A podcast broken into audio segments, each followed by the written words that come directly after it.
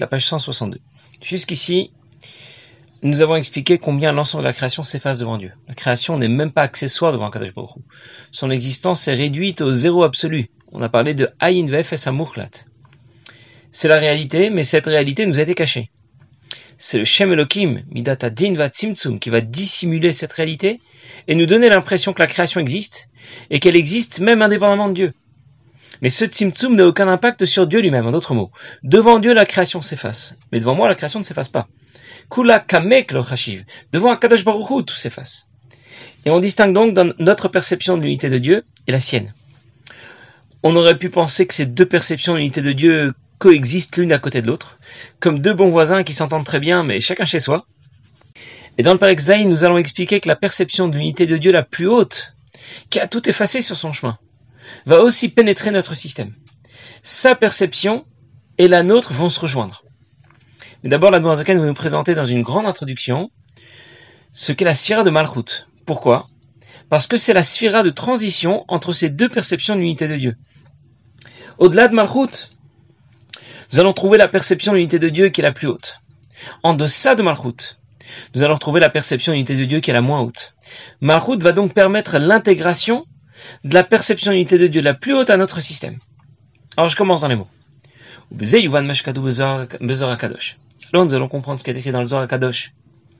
Des pas où Shema Yisrael Shema Yisrael, ça représente l'unité suprême de Dieu. Et Baruch Shem Kavod Vaed, ça représente l'unité la moins haute de Dieu. Qui va aide ou Echad Advan. Parce que va aide le dernier mot du, deuxième pasouk, c'est Echad, le même mot que Echad, Bechilufat Van, lorsque les lettres ont été changées. Bien, que vient de nous dire ici Zaken Avant le Père Kalef, la Zaken avait déjà évoqué les deux notions Yehuda Ila, Yehuda Tata, conception la plus haute de l'unité de Dieu, la conception la moins haute de l'unité de Dieu. Il expliquait que l'objet de Shari Yehuda c'était d'expliquer, d'expliquer un peu la vie de misère. C'était les mots de Zaken juste avant le Père Kalef, dans une petite ligne. Que veut dire Comment on a associé Shema Yisrael Hashem Elokeinu Hashem Echad au ce pasouk à la conception la plus haute de l'unité de Dieu Yichuda Ila et comment on a associé le deuxième pasouk Baruch Shem Kevod Machuto Olam Vaed à la conception la moins haute de l'unité de Dieu que l'on appelle Yichuda Tata? Et nous allons expliquer que ces deux perceptions de l'unité de Dieu vont fusionner. Elles vont se rejoindre. Alors tout d'abord une petite précision au sujet de ces différents termes. On, parle de Yichud, Yichuda, Tata, Ila. Yichud signifie union. C'est un concept que l'on va, va associer au bitul, à l'effacement des mondes. Je me reprends. Le Yichud est une notion qui s'applique au Sphirot, là où le bitul s'applique au Olamot. Je vais le dire encore autrement. Parce que le Yichud c'est, le Yichud des Sphirot qui va provoquer le bitul de Olamot. La perception la plus haute de l'unité de Dieu est différente de la nôtre. Le responsable, c'est Shem Elohim. Nous nous imaginons que le Shem Elohim est un obstacle, mais imaginons que le Shem Elohim ne soit plus en fonction, qu'il ne soit plus un obstacle. Et le Shem Havayé va venir pénétrer directement le Shem Elohim, va Elohim on va obtenir ce Yehud dont nous parlons. Un Yehud au niveau de ses sphirotes, puisque le Shem Havaya était associé à Chesed, le Shem Elohim au Gvurot. Et donc, lorsque le Shem Elohim a sauté en quelque sorte, eh bien le Shem Havaya vient rejoindre le Shem Elohim. Qu'est-ce que ça aura pour conséquence? Cela va provoquer un effacement total de la création, ce bidoul dont j'ai parlé. Donc le Yehud des sphirotes provoque le bidoul de Olamot. Je vous donner un exemple, un exemple dont on a déjà parlé. Deux ministres qui sont en conflit, qui sont opposés. Le premier veut faire des dépenses dans le social, dans l'armée, dans ce qu'on veut, et le deuxième veut faire des économies. Mais en présence du roi, chacun des deux fera des concessions. Et tout le monde s'efface. Ils se rejoindront dans leurs décisions. Tout le monde s'effacera en présence du roi. C'est ce qui correspond au Yirhoud des Sphirotes, qui va faire, qui va provoquer le Bitul de Olamot. Et la Zaken va rapporter deux psukim, Shema Yisrael Hashem Elokeinu Hashem Echad, écoute Israël, Hashem est notre Dieu, Hashem est un. Baruch Shem Kevod Malchut Olam Vaed. Sois béni le nom de la gloire de Dieu pour toujours, du roi pour toujours. Midrash raconte que quand Yaakov est arrivé en Égypte, il a pensé que peut-être, euh, Yaakov se trouvait en Égypte, il a pensé que peut-être euh, ses enfants, après avoir passé un certain temps en Égypte, eh bien, avait accepté les idées des autres, les idées des, Égyptiens. Les Égyptiens pensaient, bien sûr, il y a certainement un Dieu, il y a certainement un Créateur, mais il y a d'autres forces aussi qui interviennent dans la, dans, la création. Il n'y a pas que Dieu, notamment les forces de la nature. C'est pour ça que les Égyptiens vénéraient les moutons. Les moutons, ça représente le règne animal. Et les enfants de Jacob lui ont répondu, Shema Israël, écoute Israël, il s'adresse à Jacob. Hachem le Kenu Hachem Echad, nous n'avons pas d'autre Dieu, nous n'avons qu'un seul Dieu, c'est Akadosh Baruch Et Jacob répond, il remercie Akadosh Baruch Hu, Baruch Shem Kavad Voilà le pshat, voilà selon le Midrash. Mais dans le pasuk Shema Israël, c'est l'unité de Dieu qui apparaît clairement. Hachem Echad. Par contre, dans le pasuk Baruch Shem Kavad l'unité de Dieu apparaît aussi, mais moins clairement. Et la Noirzakan explique que Vaed forme le mot Echad, par un changement de lettre qui correspond à une certaine technique. Il parle de Chilouf Advan, un changement de lettre. Dans le Père Aleph, on avait déjà parlé de la permutation, de la recombinaison des lettres, des dix Mahamarot, des dix paroles par lesquelles le monde a été créé. Et ces changements de lettres avaient pour conséquence de permettre l'existence de la création dans toute sa diversité, jusqu'à l'existence des végétaux, des minéraux, ce qui n'aurait pas été possible directement à partir d'Asara Mamarot. L'énergie d'Asara Mamarot aurait été trop puissante pour intégrer chaque parcelle de la création jusqu'au plus petit caillou.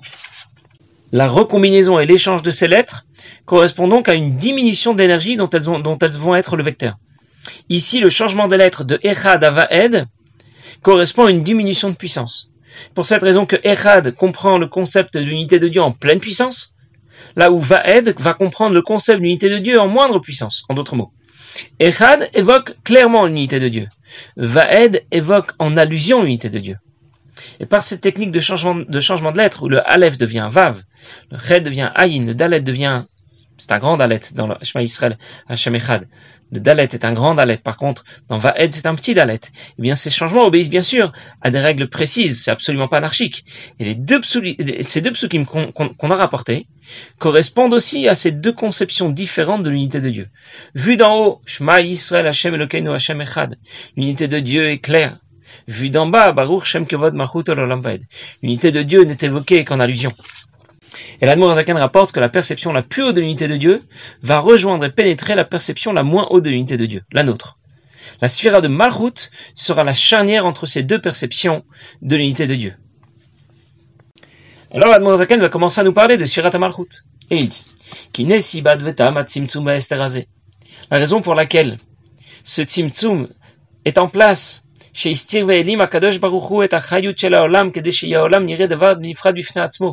Dieu a dissimulé sa présence pour que le monde apparaisse comme s'il n'avait pas besoin de son intervention.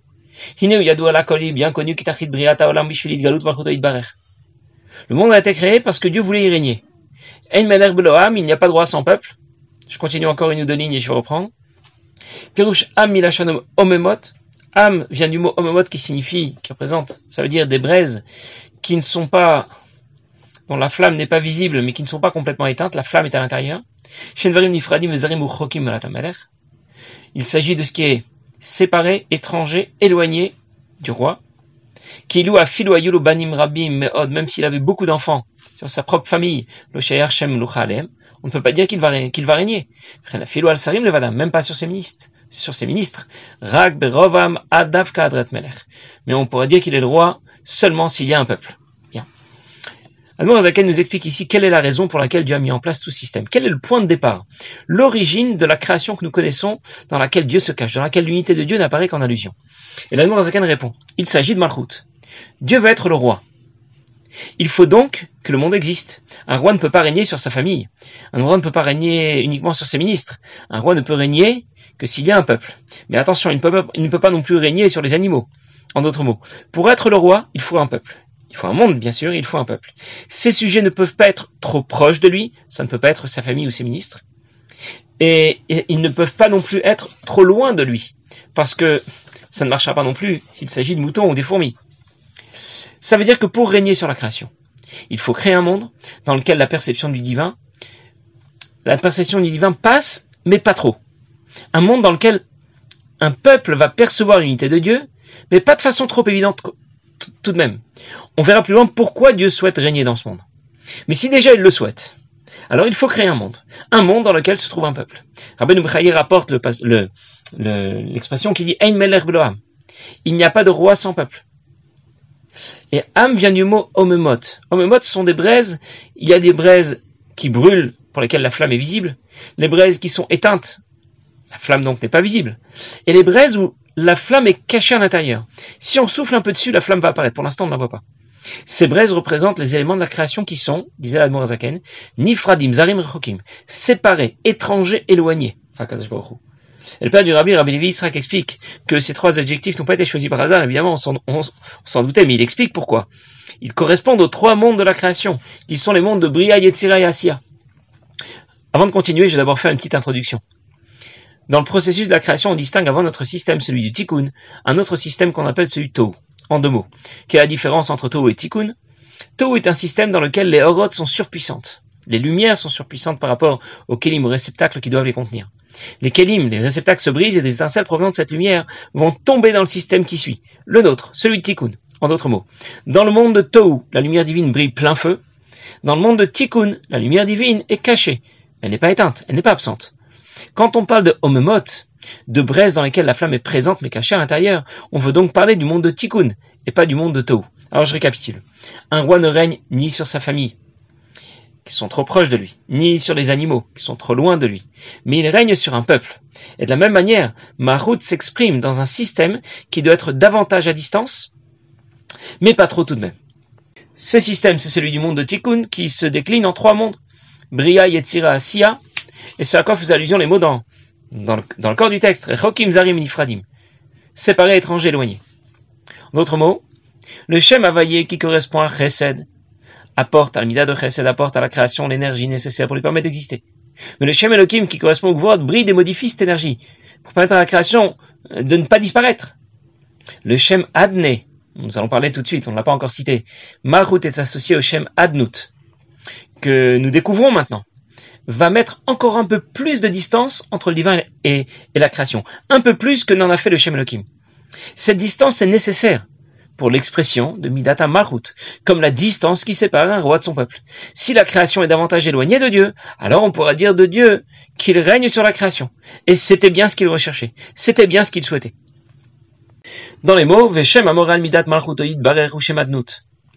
Le nom de Dieu qui est associé, puisque Fimasa Yaninika, en fonction de l'intervention de Dieu, eh bien, le divin va changer de nom. Si, lorsqu'il intervient sous la forme de Midat Malchut, il prend le nom Adnut, qui Adon Kola Aretz, puisqu'il est le maître de toute la terre. Nimsa Zu, cette Mida, Malchut, Veshemze, ce nom, Adnut, ce sont sept Mida, ce Shem, qui font de ce monde le monde que nous connaissons. Un monde qui existe et qui ne s'efface pas devant Dieu. Qui parce que si jamais l'intervention de Malchut, Adnut, venait à s'arrêter, eh bien, la création reviendrait à sa source, elle disparaîtrait, de son existence, elle n'aurait même pas porté le nom de Olam, le nom de monde. Alors je vais reprendre ce qu'Almorzakan vient nous dire. Dieu veut être le maître de ce monde. Adnut. Adon, ça veut dire un maître. Il doit donc d'abord créer un monde, avec un peuple, des sujets qui seront éloignés de lui, séparés de lui. Si le Shem Elohim intervenait et pas le Shem Adnut, les éléments de la création n'auraient pas de distance suffisante par rapport à Dieu. Malchut et Adnut interviennent pour donner à la création davantage de distance par rapport au divin. Je vais le dire autrement. Si les seuls intervenants de la création, c'était Havaï et Chesed, et Elohim, Gvorot, l'existence de Dieu aurait, été encore trop évidente, pas suffisamment occultée. Le monde aurait existé, mais au-delà du cadre du temps et de l'espace, au-delà même des notions de cadre, des notions de temps, de temps, de temps et d'espace. Quand interviennent Malchut, Adnut, le monde prend sa place dans le cadre qu'on lui connaît, celui du temps et de l'espace. Alors je récapitule. Si un vaillant intervient, l'existence du monde n'est pas envisageable, elle s'efface devant Dieu. Quand Elohim intervient, l'existence du monde devient déjà une éventualité. Quand Adnout intervient, l'existence du monde devient possible, concrètement. Et notre perception du divin se construit ainsi, étape par étape, comme les rangées de briques qui se superposent pour construire un mur. Avaye, qui est associé à l'amida de Chesed, est une émanation du divin pour laquelle toutes les valeurs du temps sont réunies. Haya Le passé, en même temps, le passé, le présent et le futur. On les a réunis tous les trois. Ça nous dépasse, bien sûr. Parce qu'on vit dans un système qui est soumis aux contraintes du temps. Donc on n'avait même pas imaginé la réunion du passé, du présent et du futur. C'est vrai aussi dans l'espace. C'est en même temps ici et ailleurs. Et là aussi, ça nous dépasse. Elohim, qui est associé, euh, au, qui, est, qui, est, associé à Midat à Gvura ou Gvurot, c'est une émanation du divin pour laquelle les valeurs du temps et de l'espace ne sont pas encore bien distinctes. Adnut, c'est l'émanation du divin par laquelle le temps et l'espace vont s'imposer. Le Yesh, l'existence de la création, que nous pouvons distinguer par rapport à Kadosh Baruch commence avec Midat Malchut, avec Shem Adnut. C'est le Shem, c'est le nom de Dieu, et sept Midat, Malchut, qui sont à l'origine de la création de notre monde. Alors, je vous rappelle simplement que l'Anmour Zaken présente cette introduction au sujet de Malchut. Ce n'est pas juste pour faire une longue dissertation au sujet de Malchut qu'on n'a pas terminé, qu'on n'a pas terminé d'ailleurs. Mais c'est pour nous expliquer ce que veut dire Yehuda Ila Yehuda Tata, le concept le plus haut de l'unité de Dieu et le concept le moins haut de l'unité de Dieu. Malchut, c'est la frontière qui fait la transition entre ces deux conceptions de l'unité de Dieu. Et c'est pour ça que l'Anmour Zaken nous en parle. L'Anmour Zaken fait bien la différence entre Elohim, associé au Gvurot, et Adnut, qui est associé à Malchut. Sans l'intervention du Shem Elohim, l'ensemble de la création aurait littéralement disparu. Sans l'intervention du Shem Adnut, l'ensemble de la création, comme on la connaît dans le cadre du temps et de l'espace, aurait disparu. quelque chose aurait tout de même bien été créé. Au-delà du cadre du temps et de l'espace, c'est vrai, mais il y aurait bien eu quelque chose. Après l'intervention du Shem Elohim, l'émanation du divin est au moins déjà orientée vers la création. Mais sans l'intervention du Shem Adnut, la création, comme on la connaît dans le cadre du temps et de l'espace, n'aurait pas pu exister. En d'autres mots, si le Shem Elohim disparaît, tout disparaît devant Dieu. Si le Shem Adnot disparaît, le monde comme on le connaît disparaît. Ça n'aurait pas été un Olam, mais il y aurait eu quelque chose tout de même. Et la Zaken continue, il dit, il naît. Geder ou Prinat Shem Olam nofel al Prinat Makom ou Prinat Mandavka. Ce qu'on appelle Olam, c'est ce qui est cadré dans le temps et l'espace. Prinat Makom, Mizrach, Marav, Tsafon, Darom, Malamata. L'espace, ça veut dire les quatre directions, est, ouest, nord, sud, en haut et en bas. Prinat Zman, Avar, là où le temps est associé euh, au passé, au présent, au futur. Un monde se définit dans l'espace et le temps, d'autres mots. C'est le résultat de l'intervention de Malchut, qui représente, comme on l'a dit, la démarcation entre les deux concepts d'unité de Dieu, Yehuda Ila et Yehuda Tata. Et c'est pour qu'on comprenne mieux ces deux, notions, ces deux conceptions d'unité de Dieu, que l'Admour Azaken fait un si long développement au sujet de Midata Malchut. Bien, nous verrons la suite la prochaine fois. Passez une bonne journée.